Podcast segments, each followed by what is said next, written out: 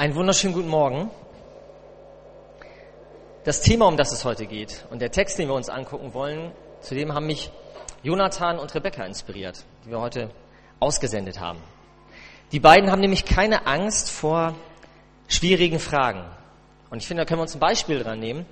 Und wir wollen heute versuchen, wie Immanuel das schon angesprochen hat, wir wollen versuchen, gemeinsam die Almhütte zu verlassen und einen neuen Horizont zu bekommen. Ich habe hier mal einen schönen Ausblick mitgebracht. Ein majestätisches Bergmassiv. Ein Ausblick, den man nur sieht, wenn man von einem Gipfel schaut. Und mein Gebet und mein Wunsch ist für heute, dass wir es schaffen, gemeinsam diesen Gipfel zu erklimmen und diese Aussicht zu genießen. Der Text, um den es heute geht, den lese ich uns, der steht in Markus 5.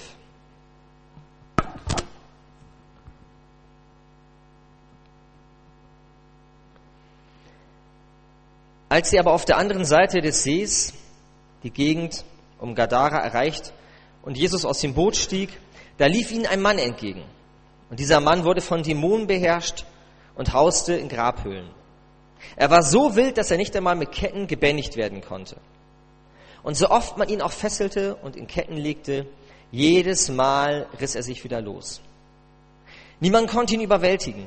Tag und Nacht hielt er sich in den Grabhöhlen auf oder irrte in den Bergen umher. Dabei tobte er und schlug mit Steinen um sich. Und kaum hatte er Jesus gesehen, da warf er sich vor ihm nieder. Und er schrie laut, was willst du von mir, Jesus, du Sohn Gottes des Höchsten? Ich beschwöre dich bei Gott, quäle mich nicht.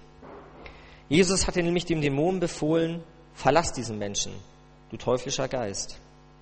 Und da fragte ihn Jesus, wie heißt du? Und der Dämon antwortete, mein Name ist Legion, denn viele von uns beherrschen diesen Menschen.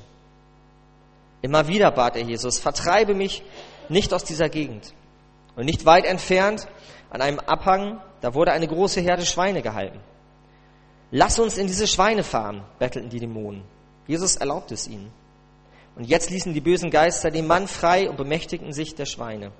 Die ganze Herde, ungefähr 2000 Tiere, stürzte den Abhang hinunter in den See und ertrank.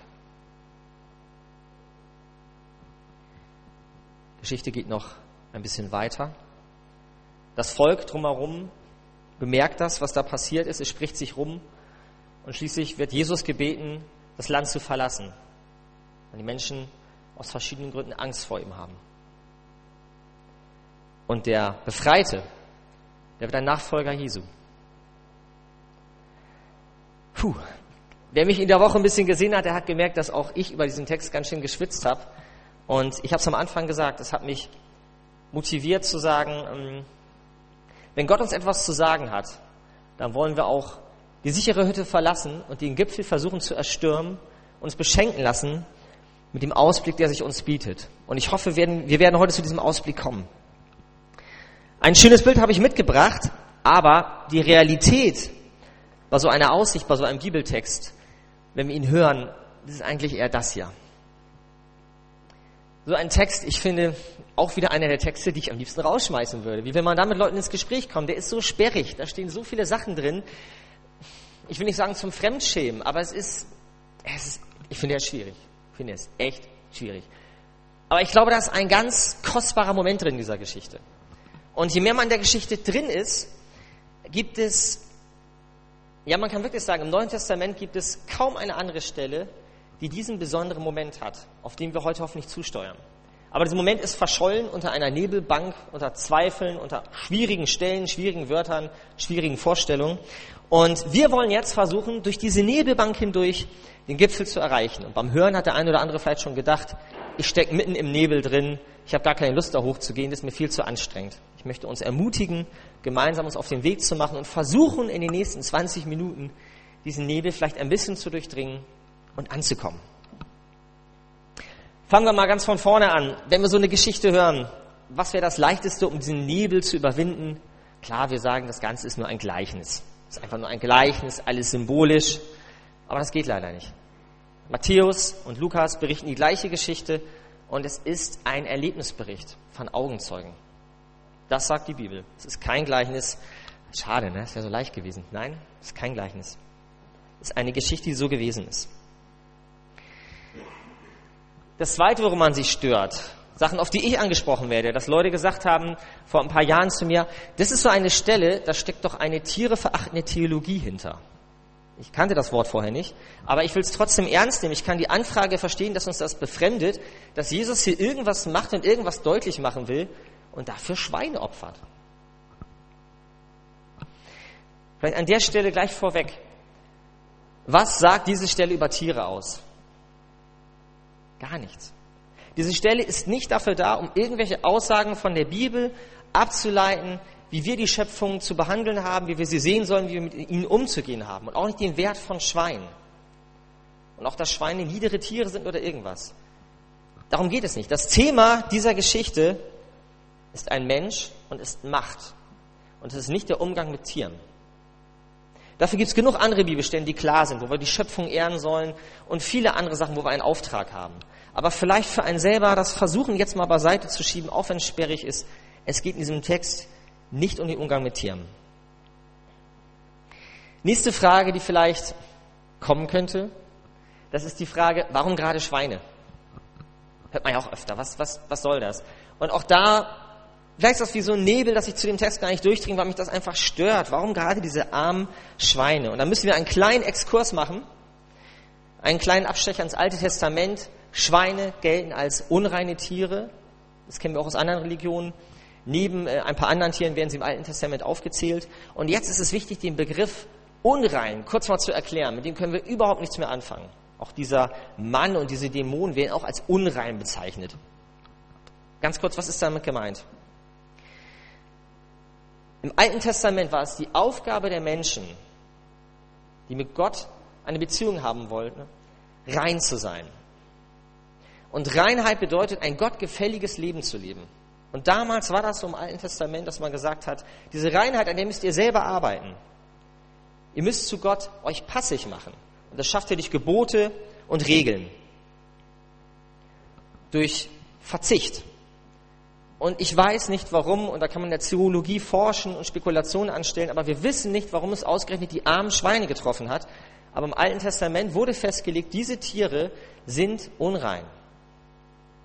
Sie sind unrein und da können die Schweine nichts für. Das hätte jede andere Tierart treffen können. Sie sind unrein einfach, weil es eine Grenze geben muss. Und der Mensch sich das erarbeiten muss, diese Reinheit, diese Heiligkeit, würden wir heute sagen. Es geht um Einhaltung der Gesetze, um Verzicht. Und diese, muss auch nochmal sich vorstellen, wie vielleicht ein Jude diese, diese ganze Szene waren und auch die Jünger, die ja jüdischen Herkunft hatten. Für sie war klar, ein unreiner Geist ein, ein, ein Mensch, der, der, der von einer Macht irgendwie bestimmt wird, die nicht zu Gott gehört, der kann eigentlich nur in ein Tier gehen, das auch nicht zu Gott gehört. Also für die Juden war das, die das gehört haben, war das eigentlich klar. Und an der Stelle auch mal interessant, dadurch, dass die Schweine erwähnt werden, wissen wir überhaupt, dass es heidnisches Gebiet war, in dem sie da waren. Weil Juden nie Schweine züchten würden, die würden auch keinem Schweine in die Hand geben. Es war ja unrein. Ein kleiner Nebeneffekt vielleicht noch. Ein Nebeneffekt, den diese Szene hat, warum es gerade Schweine sind. Vielleicht ist es auch, als wenn Jesus sagen würde, prophetisch schon sagen würde, die Zeit der unreinen Tiere, die ist bald vorbei. Habe ich mal von einem jüdischen Ausleger gelesen, den Hinweis. Fand ich ganz interessant. Die Zeit der unreinen Tiere ist bald vorbei. Ähm, bald wird es so sein, dass wir nicht, es nicht mehr um rein und unrein geht. Wir brauchen diese ganzen Gesetze nicht mehr. Und es ist das auch schon ein Wunder, das das dahin deutet.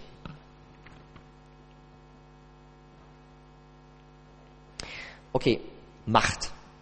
Jetzt hat sich vielleicht der Nebel minimal bei dem einen oder anderen je nach Veranlagung und Interesse gelichtet, aber nur an einer Stelle. Aber ich habe mal eben gesagt, es geht um Macht und jetzt kommen wir natürlich zu dem eigentlichen Klopper bei der ganzen Geschichte. Diese Sache mit den Geistern, Dämonen, mit diesen Besessenen. Es ist grundsätzlich, glaube ich, für uns einfach befremdlich, von unserer Kultur her, von unserem Denken her, von unserer Prägung her. Wenn jemand sagt, er ist besessen, wenn da stehen würde, er wäre geistesgestört müsste zum Psychiater, dann würden wir sagen, gut, er ist auch geheilt worden, das ist ein Wunder. Das wäre auch schon ein Riesenwunder, aber das wäre für uns greifbarer. Ich glaube, diese Wundergeschichten, diese Heilungsgeschichten, die sind für uns eigentlich oft gar nicht so schlimm, weil wir kennen Ärzte. Und der Kopf, der sagt einem, ah, Gott ist im Grunde so ein richtig guter Arzt, weil Arzt kennen wir, Arzt ist Vertrauen. Aber der Weg zu diesem Gipfel, den wir heute erklimmen wollen, der führt an keiner medizinischen Erklärung. Der führt über keine medizinische Erklärung. Ich möchte uns jetzt schon einladen, unsere Grenzen da etwas zu erweitern. Es muss um mehr gehen als nur um Heilung. Und das Komische ist ja, wenn wir von Mächten reden, positive Mächte oder wenn man mal Internet guckt, positive Energien, was wird da intellektuellen Leuten verkauft? Wie, wie groß ist da die Offenheit? Das ist ja auch spirituell positive Kräfte. Aber sobald jemand sagt, eine negative Kraft oder sogar eine böse Macht, da denken alle gleich an Kindergarten und an Gruselgeschichten. Da, da, da schalten wir sofort um.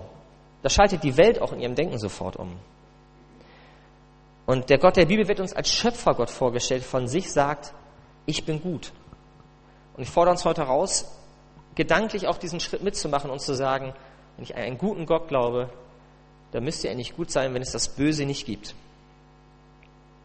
Paulus hat das ein bisschen psychologischer angegangen und der hat im Römerbrief davon geschrieben, von einer Art Fremdbestimmung. Diese Art, dieses Spiel der Mächte, das es gibt. Eine Fremdbestimmung, dass man sagt, wie Paulus es sagt, das Gute, das ich tun will, das tue ich nicht, das Böse, was ich nicht tun will, das tue ich aber. Und ich glaube, egal wie offen ich für eine, sag mal, für eine geistige Welt bin, diesen Kampf in uns, den kennen wir, dass da Mächte reißen.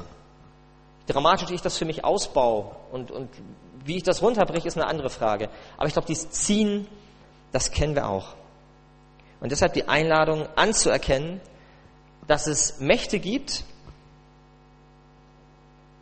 die wir nicht verstehen können und über unseren Verstand vielleicht auch hinausgehen, unabhängig von dem, was ich selber erlebe. Und das zeugt nicht von Naivität, sondern es zeigt eigentlich auch von einem Realitätssinn.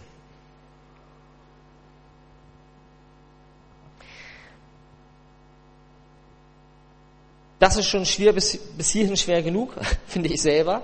Es kostet, kostet einen Schritt. Und jetzt wird es nochmal richtig schräg. Wer sich an die Geschichte erinnert, jetzt fängt ja dieser Dialog an. Ein, ein Dialog ein Gespräch.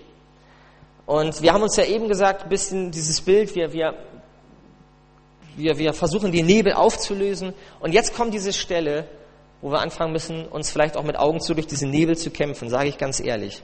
Denn das, was passiert in diesem Gespräch zwischen Jesus und diesem Dämon, es geht ja gar nicht mehr um den Menschen da, sondern um diese Dämonen, da kommen wir an Grenzen. Da kommen wir an Grenzen und was ich vorweg sage, diese Stelle ist uns nicht gegeben als eine Anleitung für irgendeine bizarre Form vom Exorzismus.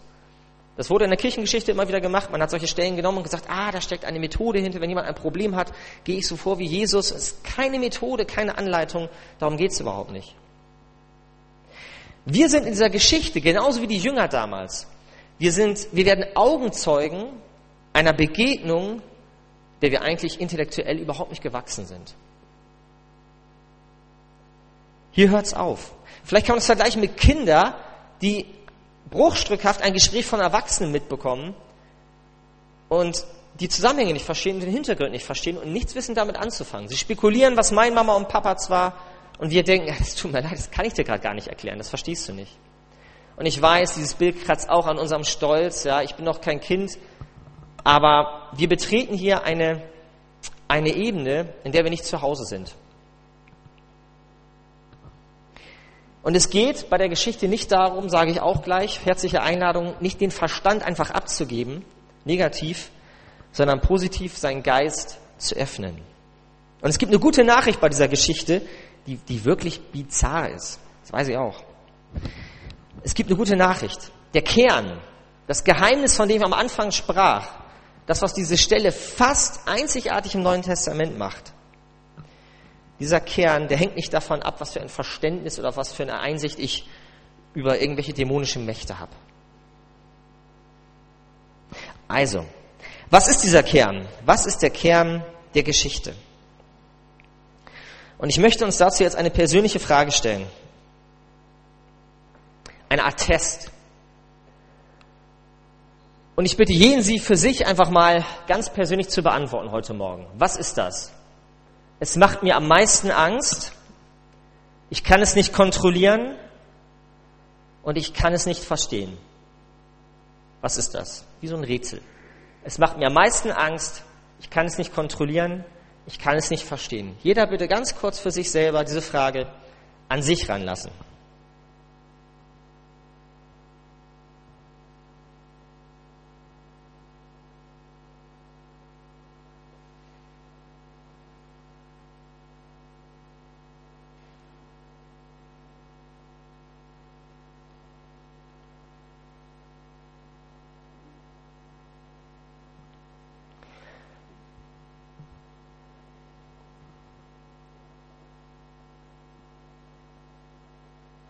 Könnte man sich nach dem Gottesdienst darüber mal mit Vertrauten austauschen. Vielleicht kommen ganz, ganz verschiedene Sachen bei einem selber hoch. Vielleicht sind es die großen Fragen, die großen Ängste, die, die wir aus den Zeitungen entnehmen, die wir alle teilen. Vielleicht ist es die Angst, aber auch im Alltag. Vielleicht stoßen wir bei so einer Frage an eine Angst wie, ich, ich habe Angst, in der Erziehung versagt zu haben. Ich habe Angst, Fehler zu machen. Ich habe Angst, die falschen Zukunftsentscheidungen getroffen zu haben. Ich habe Angst vor anderen Menschen. Ich habe vielleicht sogar Angst vor mir selber. Ich habe Angst vor meiner Fehlbarkeit. Und ich habe das Gefühl, die Welt gerät manchmal außer Kontrolle. Und das, was das da ist, die Antwort ist Terror. Terror kennen wir in einem ganz anderen Zusammenhang, politisch, tagtäglich in den Medien. Aber eigentlich die Definition von Terror ist, Terror ist eine systematische, oftmals willkürlich erscheinende Verbreitung von Angst und Schrecken. Und das kennen wir im ganz Kleinen. Alltagsdinge können uns dermaßen erschrecken, dass es wie ein Terror wird, der uns lähmt. Und die großen Fragen, die großen Sachen, die auf der Weltbühne passieren, können genauso ein Schrecken sein. Und wenn ich mir für mich jetzt klar habe, und dann, wir müssen, wir versuchen jetzt mal emotional in diese Geschichte wirklich reinzukommen. Ich muss vor Augen haben an dieser Geschichte, oder ich lade uns ein, vor Augen zu führen, was gerade meine größte Angst ist. Angst, die Macht über mich hat, die mich bestimmt in irgendeiner Form. Dämonen können wir jetzt mal ausblenden. Es geht um das Prinzip von Macht. Den Jüngern begegnet in dem Moment, wo sie aus dem Boot steigen mit Jesus, begegnet ihre größte Angst, ihr größter Albtraum. Auf den Kinderbibeln ist das ja immer Tag, aber in der Bibel lesen wir, es war Nacht, die kommen da an am Ufer, die hören ein furchtbares Geschrei, kann man ja nicht, während psychiatrischen Behandlungen vielleicht ähm, oder, oder da einfach ähm, im Therapiebereich Leute kennt die mal, und die mal fragt, Therapeuten oder so, was Leute erzählen, was da äh, abgeht in manchen Bereichen. Also das ist das ist schon sehr grenzwertig. Und die Jünger müssen das ganz drastisch erlebt haben. Sie kommen nachts aus dem Boot da raus und da kommen Leute aus den Grabhöhlen. Für die Juden die Grabhöhlen noch viel schlimmer als Schweine anfassen.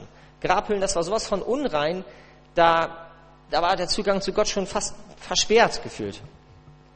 Und da kommt jemand aus diesen Grabhöhlen raus, etwas, das kein Mensch kontrollieren konnte. Der Text sagt uns, der Mann wurde gefesselt, er hat Ketten gesprengt, etwas, was entfesselt war. Es kommt aus dem Dunkeln schreiend angerannt und es kommt zum Kampf.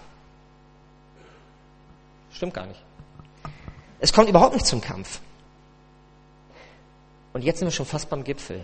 Es kommt nicht zum Kampf, sondern der größte Schrecken, der größte Schrecken, den diese Welt zu bieten hat, der fällt in der Gegenwart Christi kampflos auf die Knie. Er fällt in sich zusammen. Der größte Schrecken gibt sich geschlagen. Das, was Menschen, was uns, was die Welt terrorisiert und Macht über sie hat, geht kampflos zu Boden. Jesus kämpft hier nicht, der schreit nicht hysterisch rum, seine Gegenwart reicht. Es ist vollbracht. Das ist der Gipfel. Das ist der Gipfel und das ist die neue Sicht in dieser Geschichte. Das ist ein einzigartiger, im Neuen Testament fast einzigartiger prophetischer Moment. Die Jünger werden Zeuge, wie das, was mit Jesus an Ostern und Auferstehung erst noch passiert, wie das in einer geistigen Welt schon Realität geworden ist. Ich, ich weiß, bisschen sperrig heute, ja, aber ich fordere uns auf, dran zu bleiben. Das, was eigentlich noch erst passiert, ist ja vor der Kreuzigung und vor Auferstehung, das ist wie ein Vorhang, der weggerissen wird. Und die Jünger haben Einblick in etwas, das in einer anderen Welt schon längst passiert ist. Der größte Terror, meine größte Sorge, liegt am Boden in dieser Welt. Windet sich, sträubt sich, schreit rum, schlägt um sich. Und diese Schläge und dieses Schreien, das spüren wir. Das ist unsere Gegenwart. Das ist unser Alltag.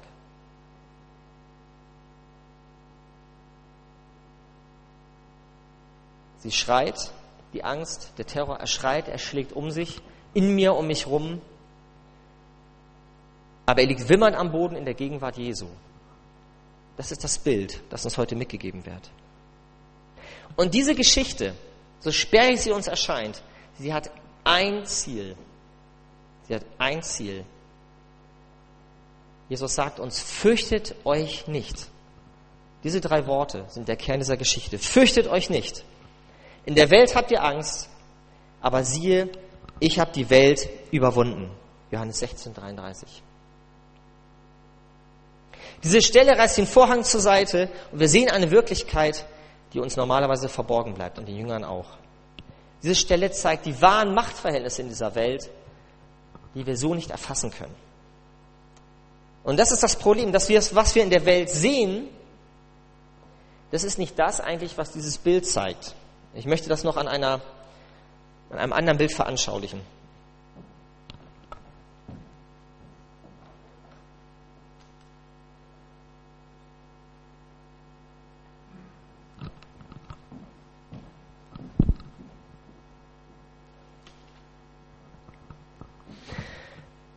Wir sehen einen Menschen, der kniet, der liegt, der fleht. Wir sehen jemanden, der steht. Und wenn ich in die Welt gucke, dann habe ich nicht das Gefühl, dass dieses Bild, was Jesus uns hier gibt in der Geschichte, dass das eine Realität ist. Ich sehe, wenn ich in mich reingucke, wenn ich in die Welt gucke, da habe ich das Gefühl, ich bin der, der da kniet. Das ist die Angst, das ist der Terror, der steht, der das Sagen hat. Das ist das Bild, das, das man, finde ich, wahrnehmen kann. Dass meine Sorgen so groß sind, dass ich zugrunde gehe, dass ich liege. Bei allem Guten, was auch passiert, ist es auch eine Realität.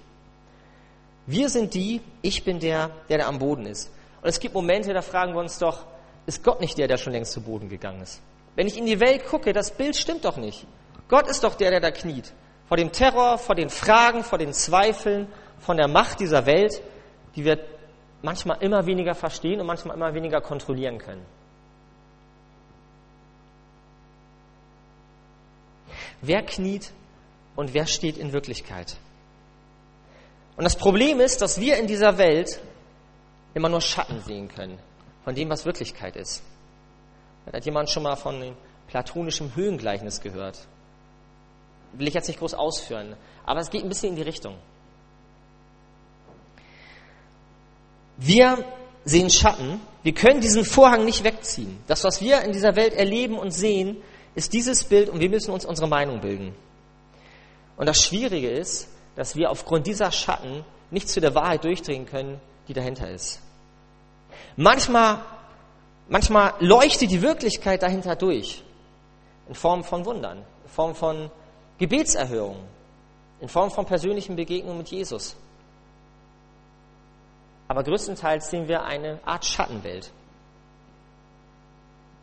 Stückwerk nennt Paulus das im Korintherbrief. Wer kniet oder wer steht, die Schatten alleine verraten uns nicht die Wirklichkeit. Aber an dieser besonderen Geschichte, da wird dieser Vorhang für einen kurzen Augenblick geöffnet und wir sehen eine Wirklichkeit, die uns im richtigen Leben verborgen ist, deren Auswirkungen wir aber schon spüren. Es ist vollbracht. Und ziehe ich diesen Vorhang weg, könnte ich ihn wegziehen als Mensch, dann würde da kein anderer stehen als Christus. Und wenn ich eines Tages diesen Vorhang wegziehen darf, bin ich fest davon überzeugt, dass kein anderer da stehen wird als Christus. Und kein anderer da jemals stand als Christus selber. Nicht die Angst steht, nicht der Terror steht, nicht die Macht steht, sondern sie liegt am Boden. Schaue ich auf diese Schatten, und dazu sind wir herausgefordert in dieser Welt, dann werde ich keine Antworten finden. Dann werde ich nur Angst finden. Glauben bedeutet, das ist letzte, letzte Gedanke für heute, Glaube bedeutet zu vertrauen, dass hinter diesem Vorhang Christus ist, der steht. Auch wenn mir meine Wahrnehmung, meine Beobachtung manchmal das Gegenteil sagt. Das ist Glaube. Fürchtet euch nicht, sagt Jesus, fürchtet euch nicht. In der Welt habt ihr Angst, aber siehe, ich habe die Welt überwunden. Amen.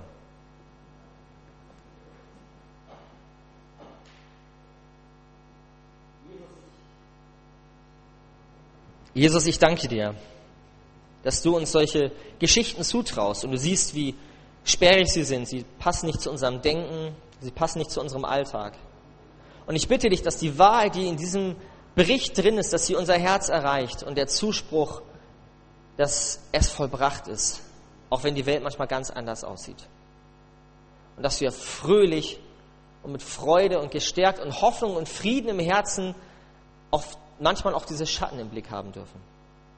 Aber dass du uns immer wieder rechtzeitig daran erinnerst, dass dahinter ein Bild ist, das anders ist, das die Wirklichkeit ist. Und dieses Bild immer stärker wird in unseren Herzen und uns durchträgt und froh macht. Vielen Dank für diesen Zuspruch, Herr, dass wir uns nicht fürchten müssen, weil du überwunden hast. Danke dafür.